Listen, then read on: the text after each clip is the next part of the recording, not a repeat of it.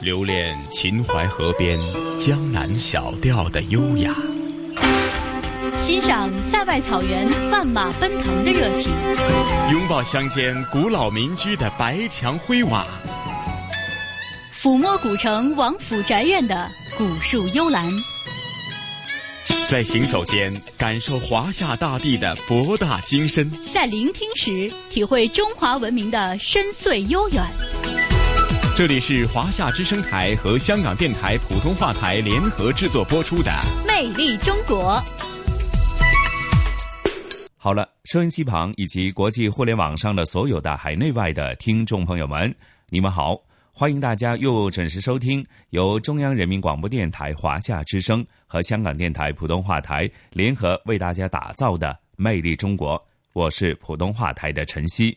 Hello，各位好，我是华夏之声的节目主持人雷鹏，晨曦你好，雷鹏你好，是啊，那上星期我们和呃刘超连线的时候，也隆重预告这一期《魅力中国》将会由雷鹏来粉墨登场，而且呢，带大家去到的地方是啊阳光海滩、椰林婆娑的海南。那其实提到海南啊。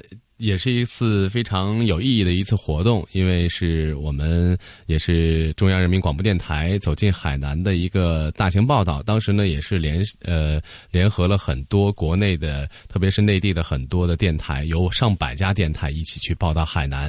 那么这次呢，也是在五月中旬的时候，其实也是在海南还不算太热的时候，到海南的。我们因为分两条线嘛，我是自己走的东线，所以说海南，但是我们的。第一站都是在海口，在海口下了之后呢，我们呃很多的这个媒体的老师，因为也是第一次去海南，人家说第一次去海南的人会选择绕着大海，绕着海南岛的最东边，就是永远想靠着大海看见大海。所以说，我们这些第一次去海南的。我我其实也不是第一次去海南了，就是我很小的时候去过海南，就现在已经没有印象了。那么在这次再去的时候呢，也是想离大海近一些，所以说呢，从东部走的话，一一直走了哦，走了大概四五个城市，最后我们是从我最后我们是在三亚来汇合的。那就这样的一个线路，然后沿途也看到了海南的一些发生的很大的一些改变。我们也去了像我们这次要给大家介绍到的一些骑楼，呃，之前我们的节目当当。中也跟大家介绍过，但是当这次当你作为一个就是一个参观者，作为一个游客，作为一个采访者，你。呃，深入到海南的这个骑楼的老街里边的时候，你走进他们的民这个民郊民巷的时候，你会发现，这个海南真的是它也是虽然是一个海岛，虽然只是一个呃很小看上看上去很小的海岛，但是它的历史还是非常的悠久的，特别是它的骑楼、它的茶文化，呃，还有海南的非常呃非常著名的一些像天涯海角啊，像这个呃还有他们的一些。我们去的是当时是一个分界洲岛，还有蜈支洲岛等等这些海南非常有名的岛屿，然后去看到了一些那些海天一色的景象，那些呃椰林婆娑的这种这种画面。当然还有呃我们要给大家在这期节目里面介绍的一些关于海南的一些国家级的非物质文化遗产，像我们要介绍到的琼剧，还有海南当。就这两年非常火热的，像更路布，都是海南岛。它经历了这个上百年的发展之后，呃，有很多的人文历史和一些呃非常有趣的人文故事，还有当地的一些非物质文化遗产、一些特产。我们把我们沿途吧，我把我自己沿途当中所看到的、所感到的，就像一篇游记一样的，然后通过我自己的视角，然后包括我的访问。呃，跟大家在节目里边和盘托出，然后跟大家在节目里面做一个分享，然后让这个外地到海南去游览的游客能够看到海南非常有文化的一面，非常有历史的一面。这就是我觉得这次我此行最大最大的一个感受。是啊，我们都说，呃，一方水土养一方人。那海南呢，作为呃内地呢最年轻的一个省份，其实它有非常独特的呃厚重的人文历史。那比方说。有很多啊海南籍的呃侨胞，呃，无论是在世界各地，他们也将世界各地的文化呢带回到海南，然后呢，在海南又将这种异地的风俗习惯甚至文化呢落地生根以后呢，结合当地呃海南的特色，那加上呢海南又有很多少数民族，所以呢，总是令人觉得这个被号称是东方夏威夷的海南呢，总是有一种呃别样的风情。不过说到这里啊，那雷鹏啊，咱们也事不宜迟，马上跟随您的声音导航，马上向海南出发，好吗？好的。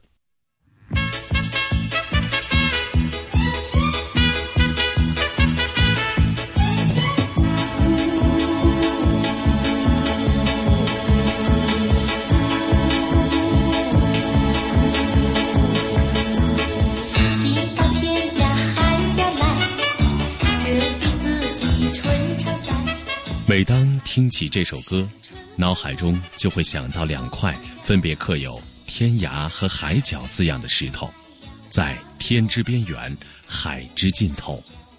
它们融碧水蓝天于一色，烟波浩瀚，繁星点点，椰林婆娑，奇石林立，如诗如画。俗话说：“一花一世界，一树一菩提，一地一魅力。”当你行走在海南的土地上，脑海中也自然思索着它的魅力。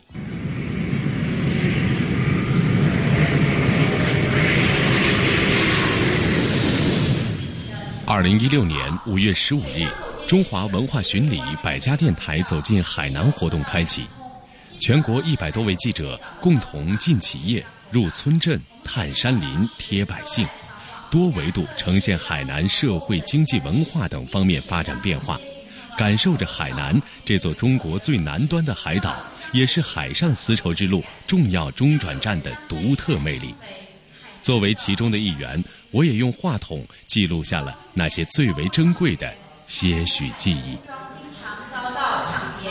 公元一三九五年，在后迁户所新筑海口所城，故址就是我们现在看到的这一片亮着绿灯的区域。来到海南的第一站，我们选择驻足海口，因为采访团一行人早已对当地人口中的老海口仰慕已久，这便是骑楼老街。面积约零点四八平方公里。这条现在是我们要即将走的是这条是博博爱北，由于它是一个交通的主干道，所以呢，它这个车辆啊是比较多的，请大家过马路的时候一定要多加小心。我们看到我们在呃保护老街、修缮老街的同时呢，我们也保存了以前的一些生活样式。这以前的老居民呢，仍旧住在这里，这是我们做的比较好的一点。古朴的街砖，修缮一新的骑楼立面。如今，这些骑楼建筑中有部分已经复原成了原来的老字号。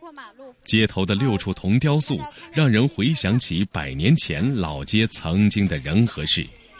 修旧如旧的海口骑楼，重现了当年的繁华。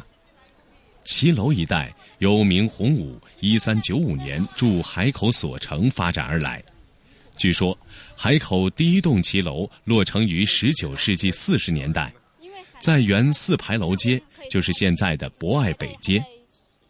一九二四年，海口所成园拆毁，拓路扩城，此前后沿中山路、博爱路、新华路、德胜沙路等地的商铺迅速崛起，都建成一楼住廊式人行过道，外形为南洋之风的骑楼。我想问啊、对，基本上为啥叫骑楼？刚才有介绍到，它是跟这个它的建筑形式啊，它的建筑结构，角是吧？对对，它这个这个我们叫廊角啊，它是跨人行道而建，在马路两边形成这种长廊，长的话有几公里的，短的话也有几百米。那么从远处看呢，就好像是这个建筑骑跨在人行道一样，所以它叫骑楼。对，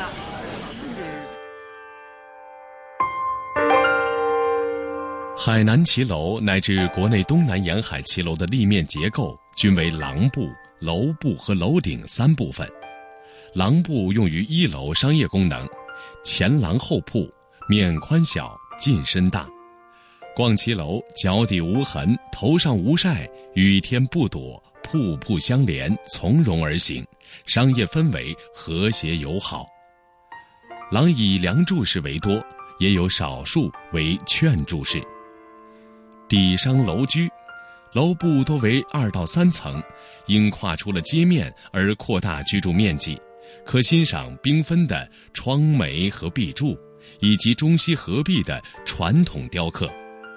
腰线与线角的融汇，使墙面层次清晰、富于变化。壁柱中式、罗马式混杂，有方形、半圆形、六角形、麻花形。窗下的雕花有龙凤松鹤、荷花莲藕、梅兰竹菊、回纹圈绳、福禄寿以及西式的蔓藤飘带、奇花异草等。楼顶部分因建有山花和女儿墙而最抢眼，带孔洞的女儿墙提示了每一栋骑楼为横向三段对称式。屋顶有意设计成曲线形和半圆形，重点装饰。每一栋不同，叫做山花，仿佛当年所有的技巧和雕铸才华都卖弄于此。由于现在找不到有此手艺的工匠，在观赏中我们也多了一丝羡慕和遗憾。海南的骑楼老街是国内现今保留规模最大、保存基本完好的国内骑楼建筑群之一，最多时有八百多栋，如今留下。六百栋。水巷口街也就是也就是外面的这条街道，原有河道相通，西侧呢是海口市最早的官渡码头水巷口港。我们可以看到当时舟来船往，两侧是商品和货物的集散地，因此水巷口街形成了海口市老城区最为特别的风景，就好似江南水乡小桥流水的感觉。又有人将这一带称为。海南的水上威尼斯。明朝初年，倭寇猖獗，海南沿海的村庄经常遭到抢劫。公元一三九五年，在后迁户所新筑海口所城，故址就是我们现在看到的这一片亮着绿灯的区域。当时分别建有东门、西门、南门和北门四个门，城内只有两条十字路。海口所城南北长八百米。东西宽六百米，总面积约零点四八平方公里。一九二四年，海口最高行政长官邓本英决定把城墙拆除，划路扩街，扩大城市。那么，拆除所城方块的大石头，被用来做成一条从水巷口到外沙河，路宽约十二米的大路。这条大路也就是外面看到的长堤路的雏形。老街拆墙扩街后，一系列鼓励华侨的惠侨政策以及规范海口集中建设的法律法规陆续出台，为当时的投资者提供了一些政策的支持和法律的保障。加之海南人叶落归根的呃一个乡土情节，在上个世纪的二十到三十年代，掀起了一股海南华侨返乡潮。当年以两天建一栋。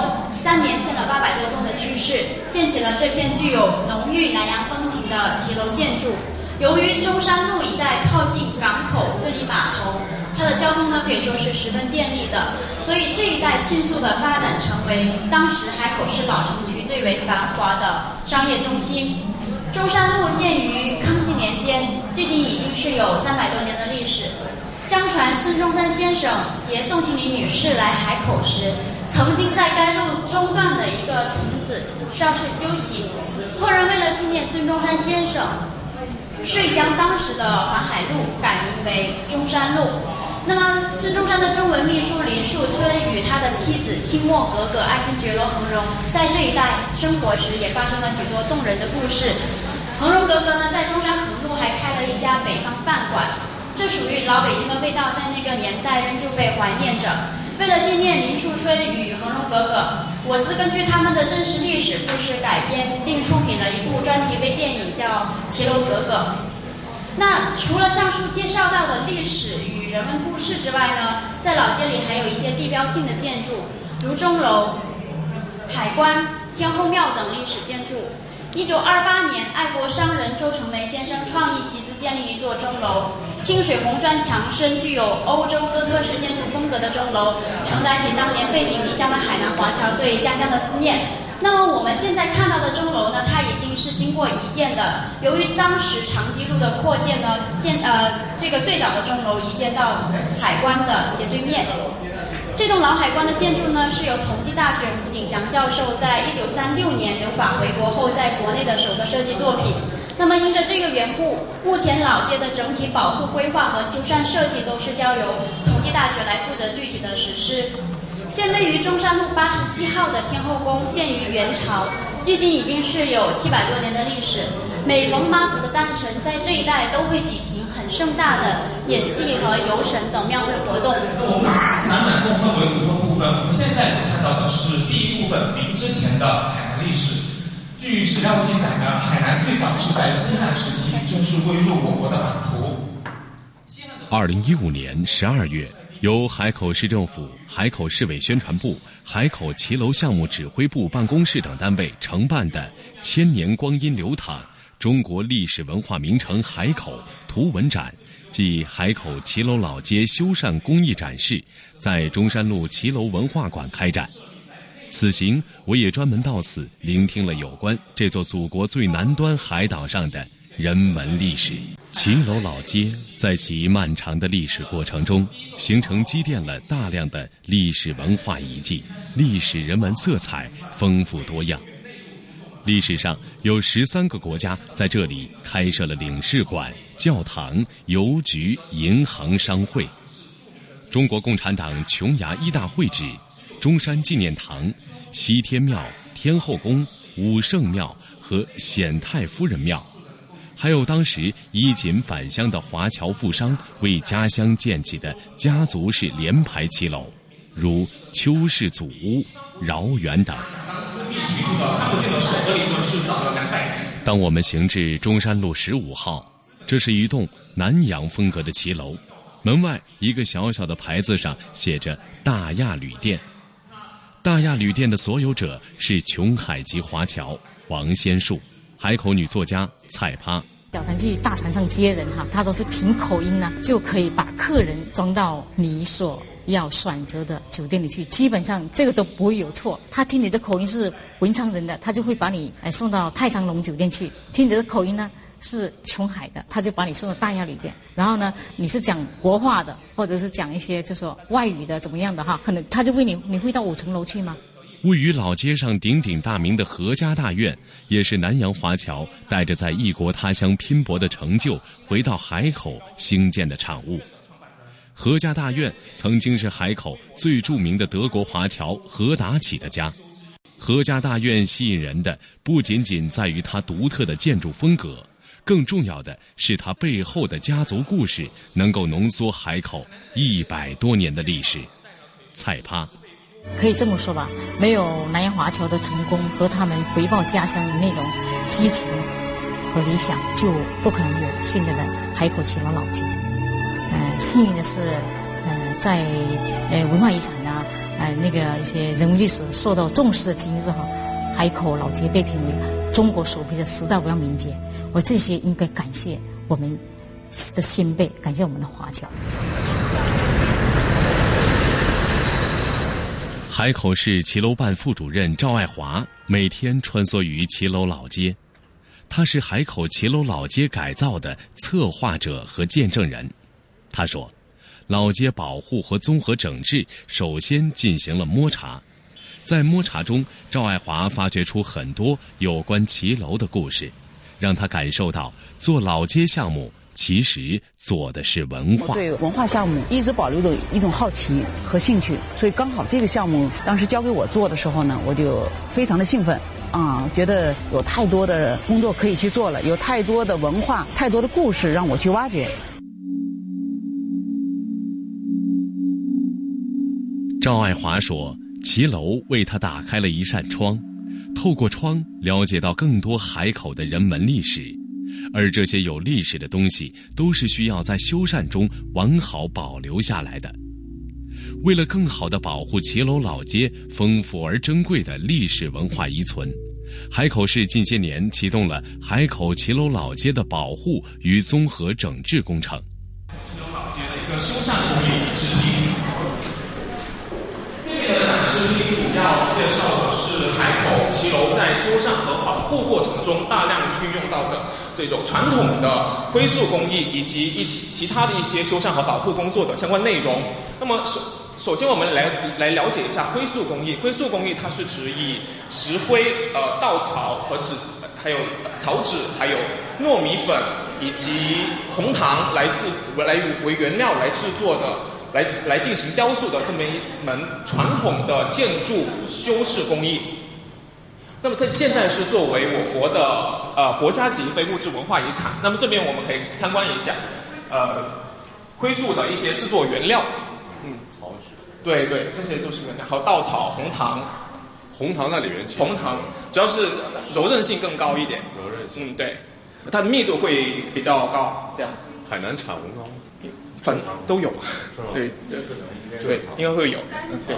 啊，这边就是一些颜料，因为它它呃红这个灰塑制作成的这个雕塑呢，它就具有呃立体立立体感比较强，还有这个细腻以及色彩鲜艳和持久耐温等特点。那么这边下面我们就是工匠们完成的一些成品，下面上面是一些制作的介绍，还有在具体的工呃修复和保护工作之中的运用。这边呢是我们骑楼在修缮的时候不同部位的一些修缮。那这边呢就比较直观的展示出了灰塑制作的过程。首先呢，工艺呃工匠们要进行一个草图的构图，然后在在当中加入钢钉和这个铜线来形成它的骨架，形成它的一种基本轮廓。那么第三步呢，就是用草金灰，草金灰它的质地比较硬，所以用来做底子。那么在这边的紫金灰就是比较细腻柔滑，所以用来它进行塑形，让雕塑更为灵性。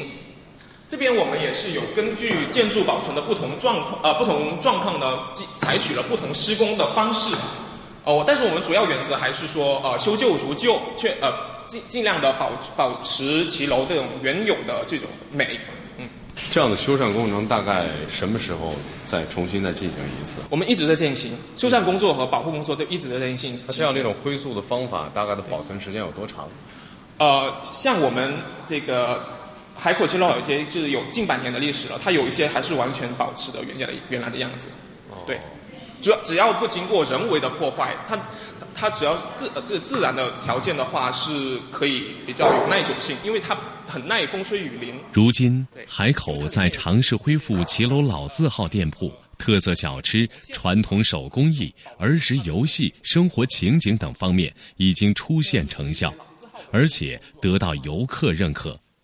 但市民对其要求更高，不仅要恢复形式，还要重塑人文精神。传承和保护。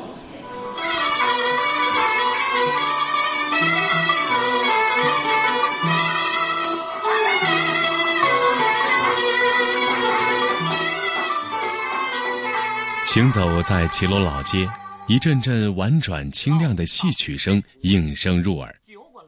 循着声音，我们走进了一家咖啡馆，穿过狭长的门厅，来到后院，在名为“自在”的露天戏台上，装扮好的两名当地的戏曲演员已经舞起水袖开唱了。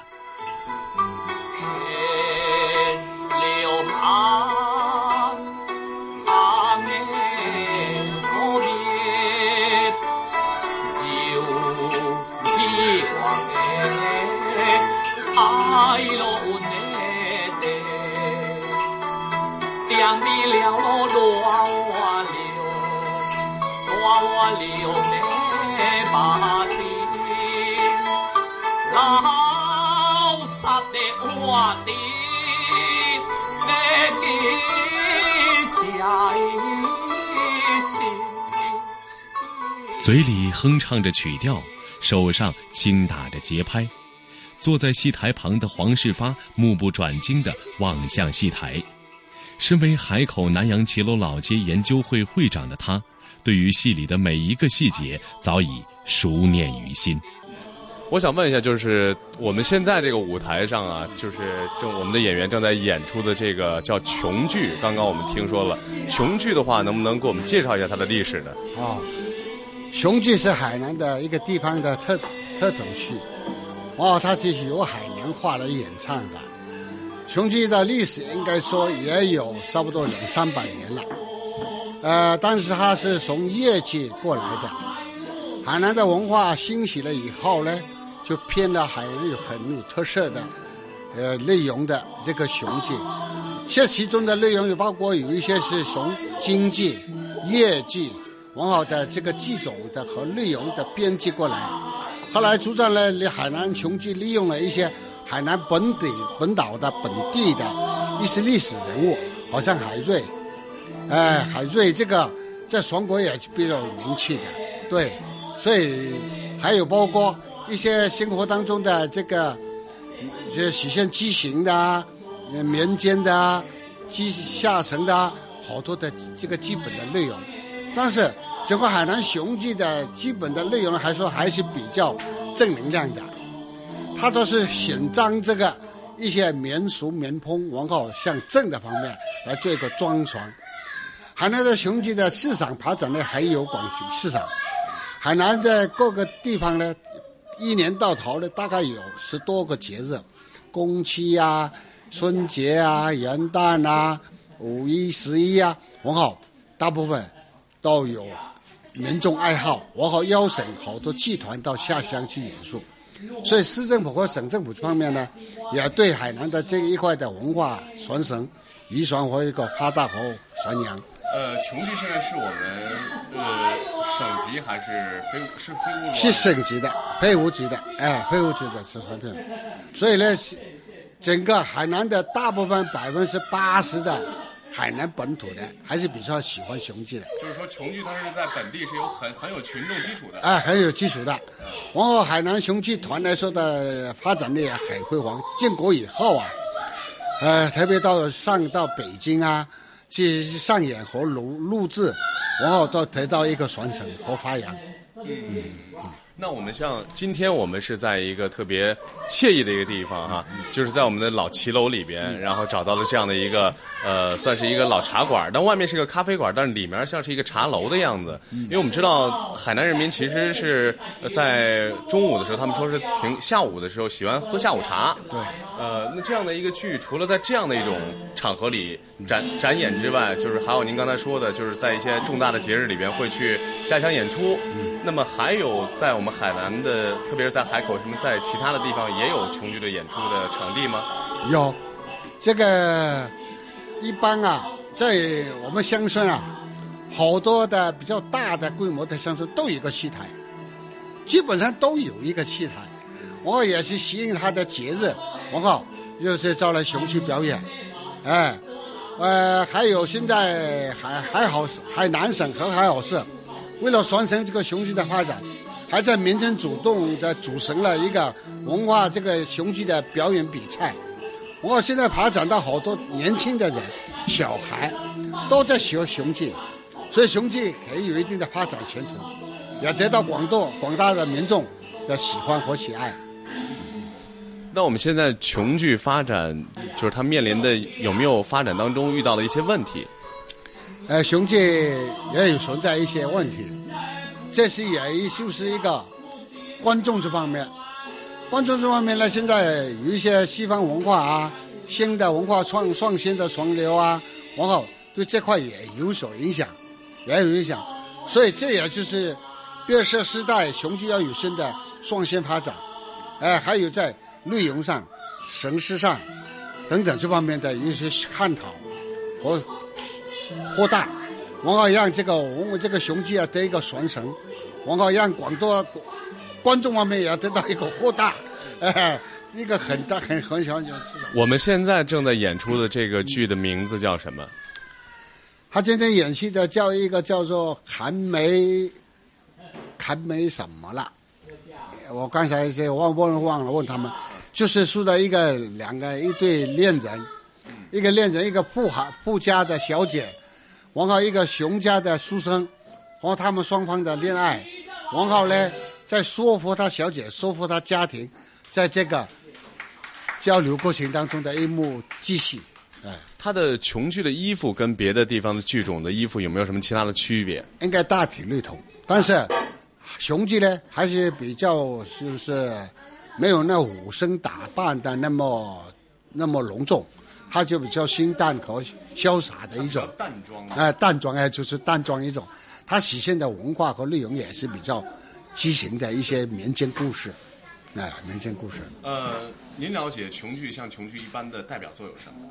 代表作有啊，比较受欢迎的？啊，比如说就是张文秀啊，呃，还有这个海瑞啊，我一时都想不起来这几个节目很好的，太多了啊，太多了，对对对，年的就是逢重大节日的时候都去表演。都去表演，都比较表演。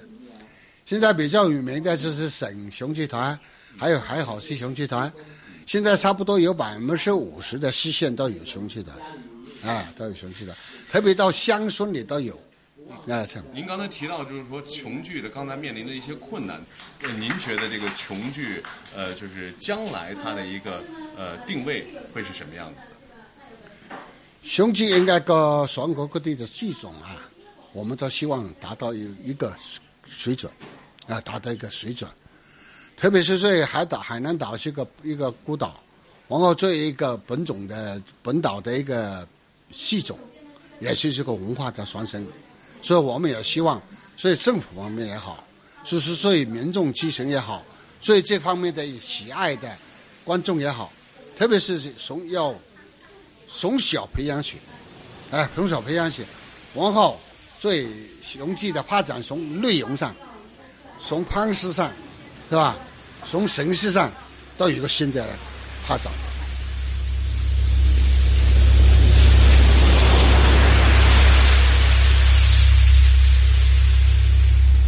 海南是我国重点侨乡之一，海外琼籍华人华侨和港澳同胞有三百万人，社团近三百个，归侨侨眷近一百五十万。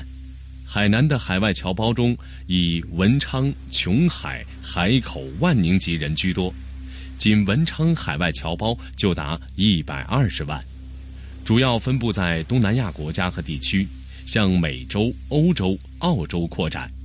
泰国、马来西亚、新加坡、越南、印度尼西亚、菲律宾等东南亚国家是琼籍华侨的主要居住国。早期的华侨到这些国家都要乘船，可是古代没有航海图，更没有卫星导航设备。中国的船只是如何把华侨安全送到东南亚地区呢？中华文化巡礼走进海南的第二站，我们来到了位于琼海市的潭门港，在这里，我找到了答案。尊敬的各位来宾，欢迎莅临潭门海上民兵连，呃，观摩和指导工作。哎、我是民兵连的连连长。下面呢，我就简单的介绍我们民兵连的基本情况。我们潭门海上民兵连是一九八五年在国家开发南沙渔业先行战略方针指导下成立的。它的定位呢是一渔一兵这样一个民兵组织。连队成立近三十年来，我们在带领渔民更潭门港是一个风光旖旎的渔业风情小镇，也是一个繁荣昌盛的渔业港湾。它是通往南海诸岛最近的港口之一。西南、中东沙群岛作为渔场后勤给养基地和深远海渔获的集散地，蔚蓝波涛耀美景。繁荣渔业的背后，活跃着一个有着辉煌荣誉的集体，就是我们今天见到的潭门海上民兵连。最早的时候呢，可以上溯到汉朝。哎，唐宋时期呢，我们潭门渔民呢就已经在那个西沙的甘泉岛上，哎，已经定居了，并且留下了呃那个遗址。这个遗址呢，也是我国最南端的省级文化遗址。过去呢，在我们没有先进航海设备的前提下，哎，我们就是靠这个这个简易的罗盘呐、罗经，还有我们这个登陆部啊，勇闯南海的。这里也我也为各位嘉宾介绍一下我们潭门这个登陆部。那这个登陆部呢，是我们潭门世代相传的手抄的一个小册子，可以说啊，它也是我们台湾渔民航海的一个法宝。所谓的更更就是路长，一更等于十海里，这个路呢就是路径。就是我们按照什么方位航向到西南中沙去捕鱼和进行维权活动。呃，这个登陆部呢被评为，呃，它里面不仅记录了路径路长，而且呢，它里面呢还记录了呃水文、气象呃等等的一些资料。比如说我们在海上，哎、看到了海鸟等等的一些情况，就说明，呃，这附近有岛礁的存在。这是一个。我们就是利用公路部到南海及其其他的呃一些周边的国家呃进行捕鱼作业和护海维权。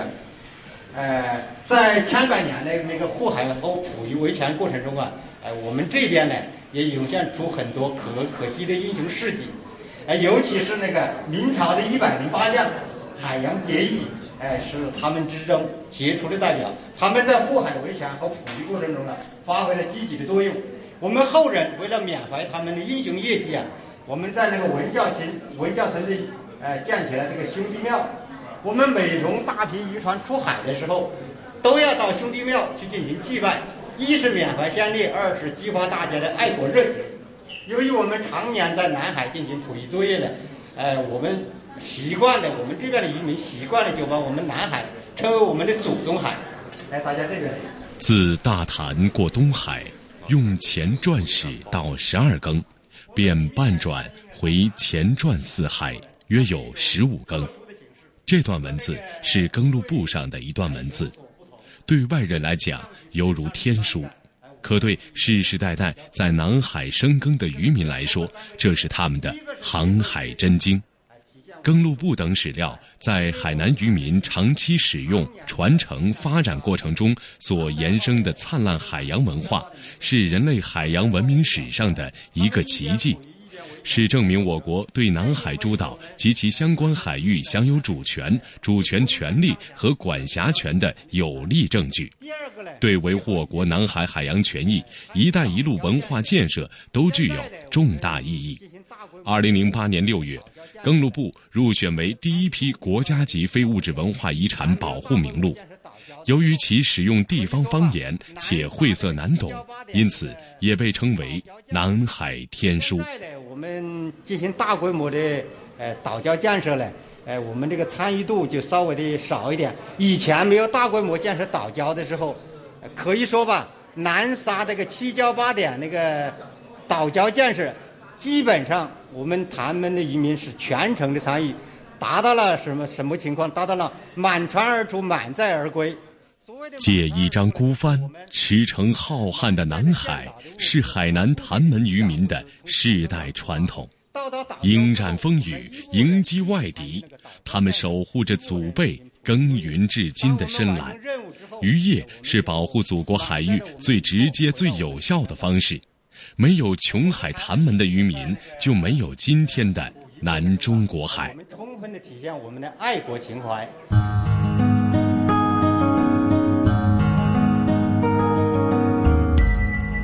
时下，海南岛开启酷暑夏日模式。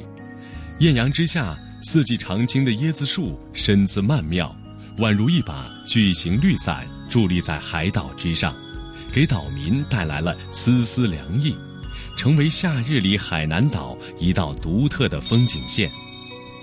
当然，海南还有满目青葱的五指山、碧波荡漾的万泉河、蓝涛汹涌的中国海、硕果累累的椰树林，无处不呈现它的美丽魅力和无穷风情。但我感觉海南最美的还是那美的清纯脱俗、美的令人心醉的阳光海滩。无论是博鳌的玉带滩、三亚的亚龙湾、天涯海角银滩，还是大东海和蜈支洲岛的海滩，都是一样的美，一样的令人心旷神怡，一样的令人魂牵梦萦。海南的阳光海滩就是这么的美丽，这么的迷人，你一见到它就会一见钟情，就会不由自主地坠入情网。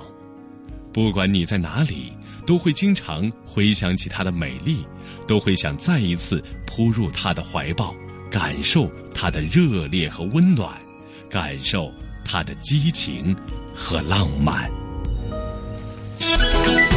这里是华夏之声台和香港电台普通话台联合制作播出的魅力中国。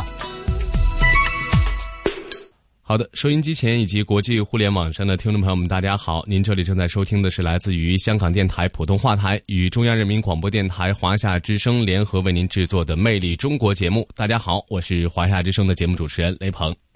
听众朋友们，大家好，我是香港电台普通话台的陈曦。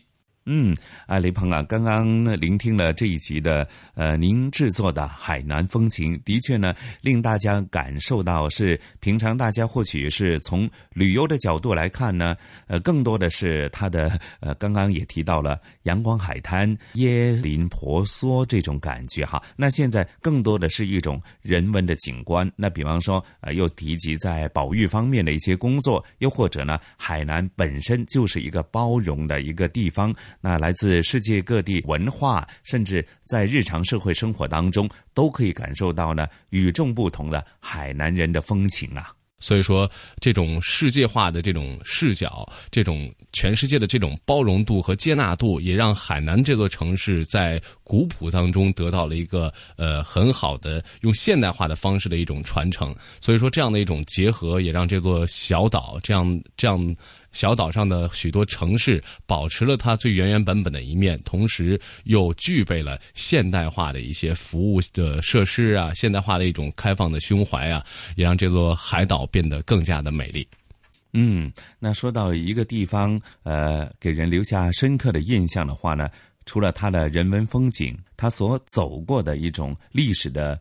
氛围也好，历史的沧桑岁月也好呢，总会在城市的构造里呢留下很多蛛丝马迹哈。那说到这一期的香港故事呢，那同时雨波和嘉宾主持来自中国旅游出版社的副总编辑一哥陈一年呢，就和大家去呃在尖沙咀和油麻地之间的佐敦和关冲呢去走走逛逛。看一看哈，那提到佐敦和关中，自有它历史的因由，以及它的一些著名的一些呃叫呃地标式的建筑，或者他曾经走过的沧桑的岁月当中，又留下了哪些岁月的痕迹呢？那当然，呃，提到呃佐敦和关冲呢，自然也会提到呃作为美食天堂的香港呢，在佐敦一带呀，也是。呃，食店呢林立的啊，各种呃，包括世界各地的美食都可以轻易的找得到。那具体的情况是怎样的呢？那接着下来的节目时间，就让我们跟随着雨波和一哥的声音导航，感受一下呃，同样是别具呃风采的佐敦和关冲，好吗？好的。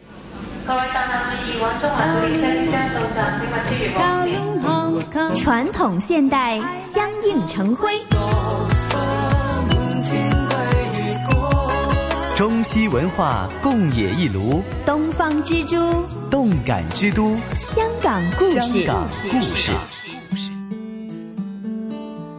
欢迎来到《香港故事》节目时间。节目当中，雨波非常高兴，请来香港中国旅游杂志副总编辑陈一年一哥，你好，你好，大家好。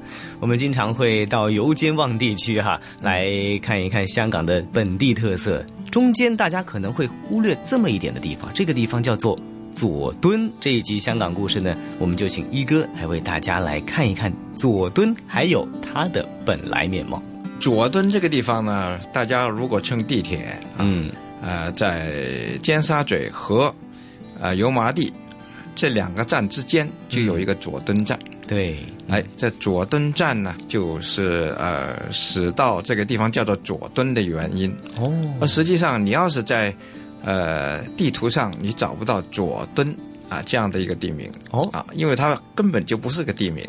但是我们很习惯，就是说，比如说我跟朋友约哈，哎，在在佐敦，在哪儿在哪儿，而且在佐敦啦，在这个就是从 从这个这个站而延伸出来的一个疑似地名。哦，这怎么说呢？就是说你要在地图上你找不到啊，但是呢，一般人观念中就认为它是个地名。哦，但实际上呢。这个地方本来就有一个地名啊，是叫做关冲。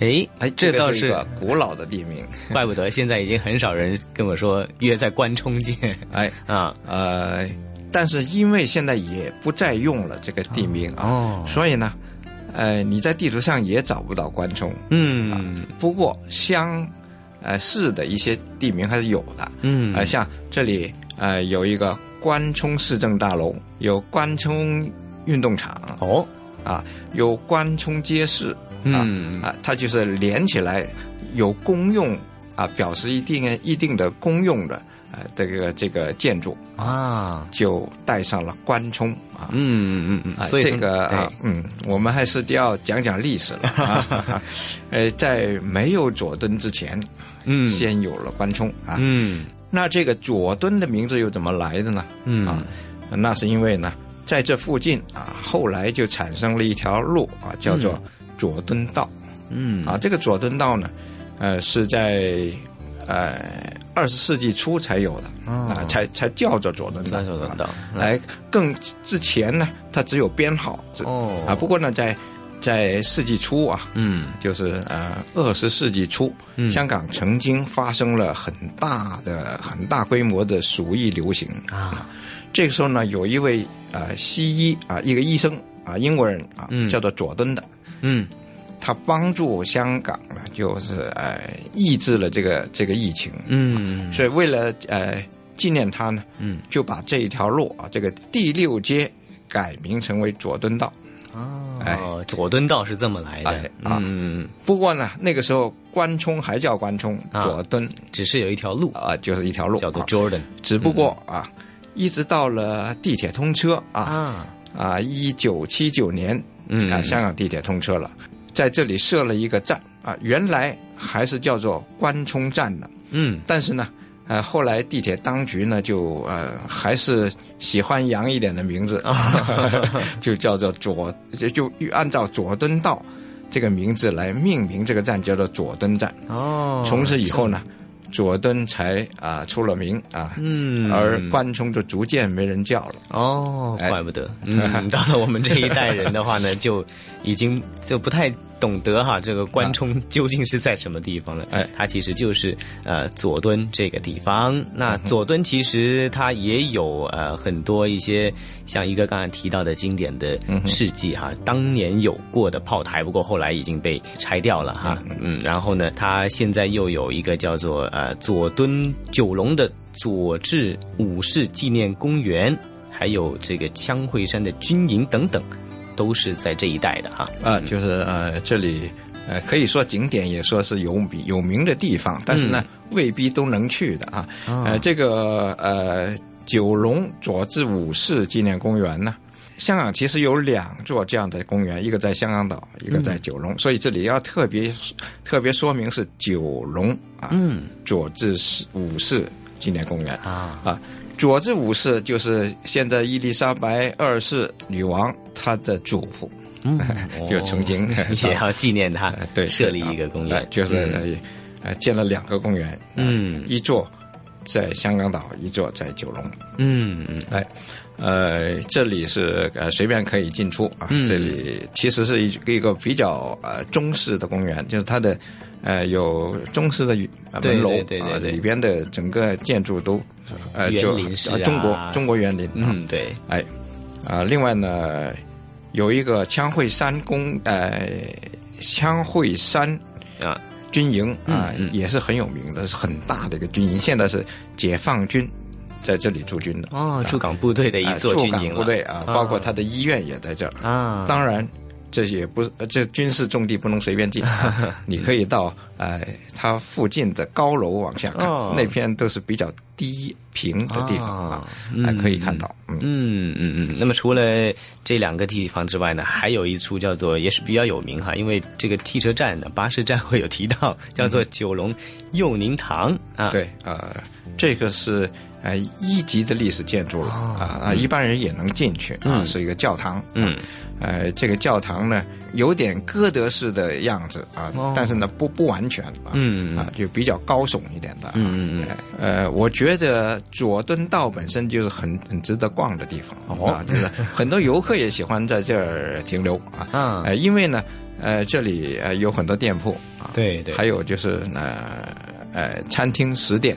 啊，对，说起吃这一块儿呢，就是佐敦也是一个这个名处哈哎。嗯。啊，因为呢，呃，现在还有一些呃叫做关冲的建筑物这个部分呢，嗯，是比较平民的。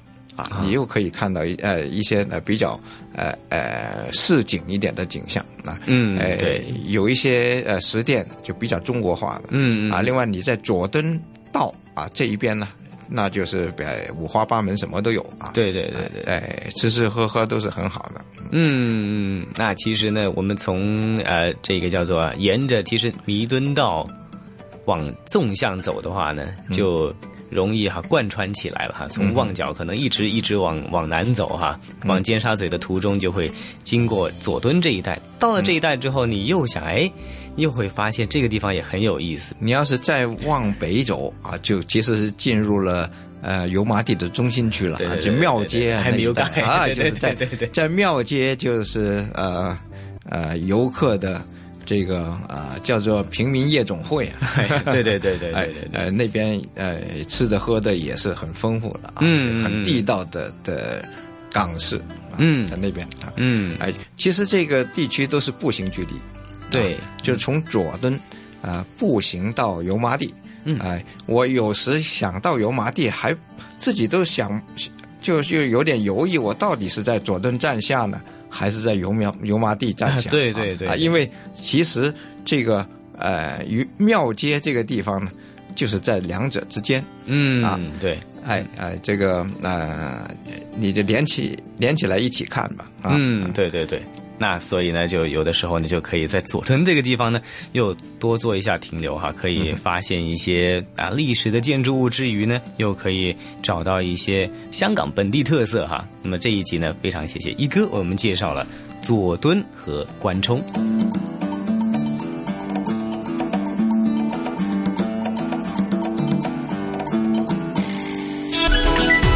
这里是华夏之声台和香港电台普通话台联合制作播出的《魅力中国》。